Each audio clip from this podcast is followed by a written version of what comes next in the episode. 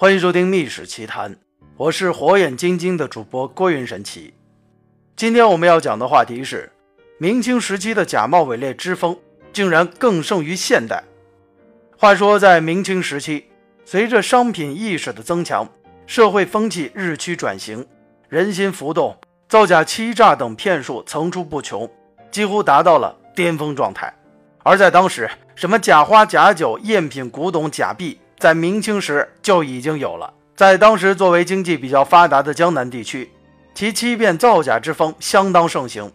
比如明朝中期的钱塘，也就是今天的杭州，有一个叫做田汝成的名人，在西湖游览之余中，对当时弄虚作假的社会风气有着相当生动的叙述。他在西湖游览之余中写道：“外方人朝杭州人，则曰杭州风。杭州风一把葱。”花簇簇里头空，又其俗起作为，以腰立目前，不顾身后，如酒掺灰，鸡塞沙，鹅羊吹气，鱼肉灌水，织作刷油粉。而这田汝成所描写的菜市商铺里的无良商家，为了牟利，简直就是毫无诚信可言。什么酒掺灰，鸡肚里塞沙子，羊鹅肚子里吹气，鱼肉身体里灌水，脂肪的布匹刷上油粉等作假手段。在那个时候就已经存在了，而与当时的杭州并称为人间天堂的苏州，不仅也存在杭州那些个市井伎俩，而且在苏州的假造得更加花哨漂亮。当时人叶权在《闲博编》中就指出：“今时事中货物兼伪，两京为甚。此外无过苏州，卖花人挑花一担，灿然可爱，而无一只是真者。杨梅用大棕刷檀墨，染紫黑色。”老母鸡毛插长尾，假蹲鸡卖之，许数获喜者，数无巧，大抵都会往来多客商可欺。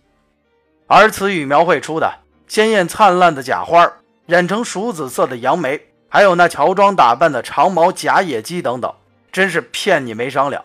而在明朝的，而在明朝的杭州天堂人造假造的也与他处人间不同，像卖酒掺水是当时通行的伎俩。这些卖假酒者，可能是如今造假酒的祖师爷了。学者吴礼镇曾在《武器志异》卷二中写道：“云间有朝淡酒者，作行箱子词云：这一瓶约重三斤，君还不信，把秤来称，有一斤酒，一斤水，一斤瓶。而这样的酒喝起来自然淡然无味。然而，就是这样的假酒，在当时的市面上照样行销，不是大家不知道，只是大家只能将假就假罢了。”而且在当时的市面上还流行着许多骗术，诸如以黄泥掺红颜料搓成的丸子冒充老鼠药、开假药铺欺骗病人等等，比比皆是。而此外，在文化层面，明朝的假古董也是十分之猖獗。造假者利用社会财富增多之后，人们出于附庸风雅或者财富投资的需要，对这书画古董的购买增多而造假，甚至有些当时的名家。也对这些假古董们乐此不疲。而当时的明朝文学家沈德福对当时的假古董的现象是这样描述的：他说，古董自来多艳，而无中有审，文士皆借以糊口。今日前辈修杰莫如张伯起，然亦不免向此中生活。至于王伯古，则全以此作生计然策也。由此可知，当时的有些文人为了生计。也经常打造着假古董混生活，而值得讽刺的是，这王伯古造假古董骗人，自己在后来却也被别人狠狠地骗了一把。据说他当时以巨款购买的阎立本的《醉道士图》也是个伪作，还有明末名家陈继儒，他所秘藏的颜真卿的《朱据川告身》也是后人临摹的赝品。而像这样以假乱真的古董赝品的势力，真是举不胜举。为了满足自己的发财梦，在当时更有人铤而走险地制造假币，也就是伪造假金银。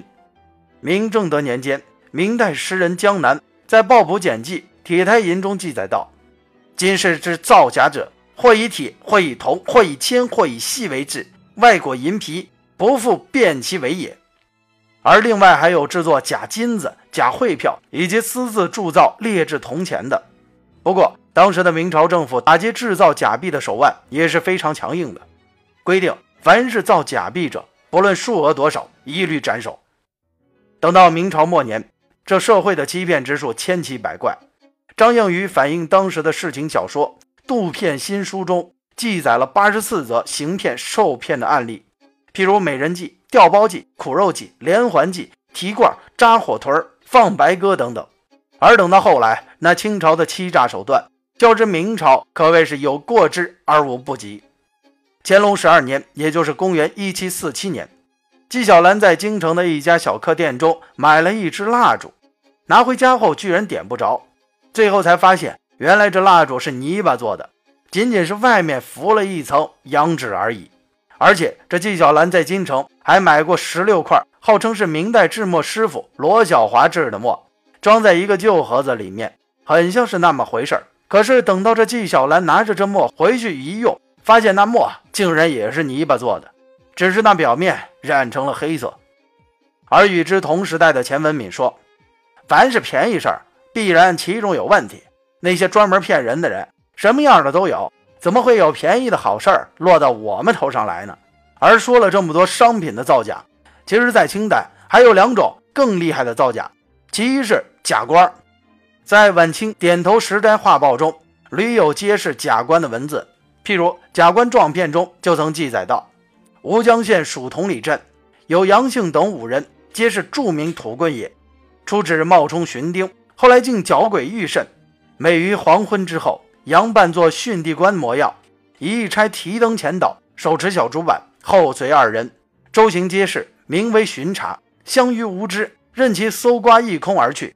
如是者数也，而这是典型的地方恶棍假扮小官吏压榨百姓、欺骗乡民的势力，着实可恶。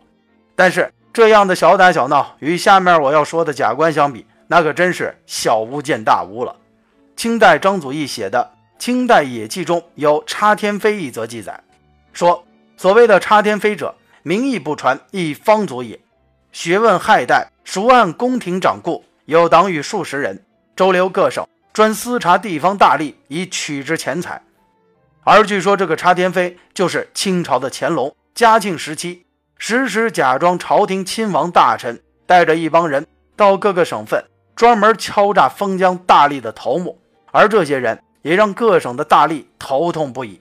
另一种更厉害的造假，则是假租界。在《江郎清笔记》卷三中记载到，戊戌辛丑年间，天津忽有假租界一事。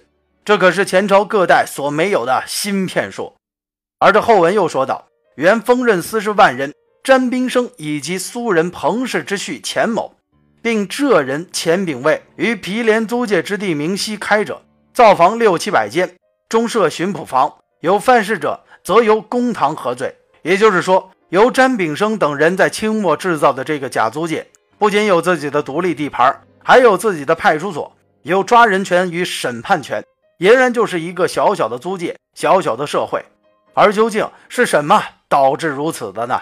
据说在这背后的原因是，在华人以为这的确是租界，莫敢过问；在西方人又认为这个假租界是华人之地，莫之理也。也就是说，这华人和西方人都以为这个假租界是对方在治理的。在这假租界的背后的主要原因，还在于因官商勾串为之，大夫竟为所蒙蔽。好在是久之失败。好了，今天的密室奇谈就先讲到这里。我是火眼金睛的主播郭云神奇，我们明天的密室奇谈不见不散。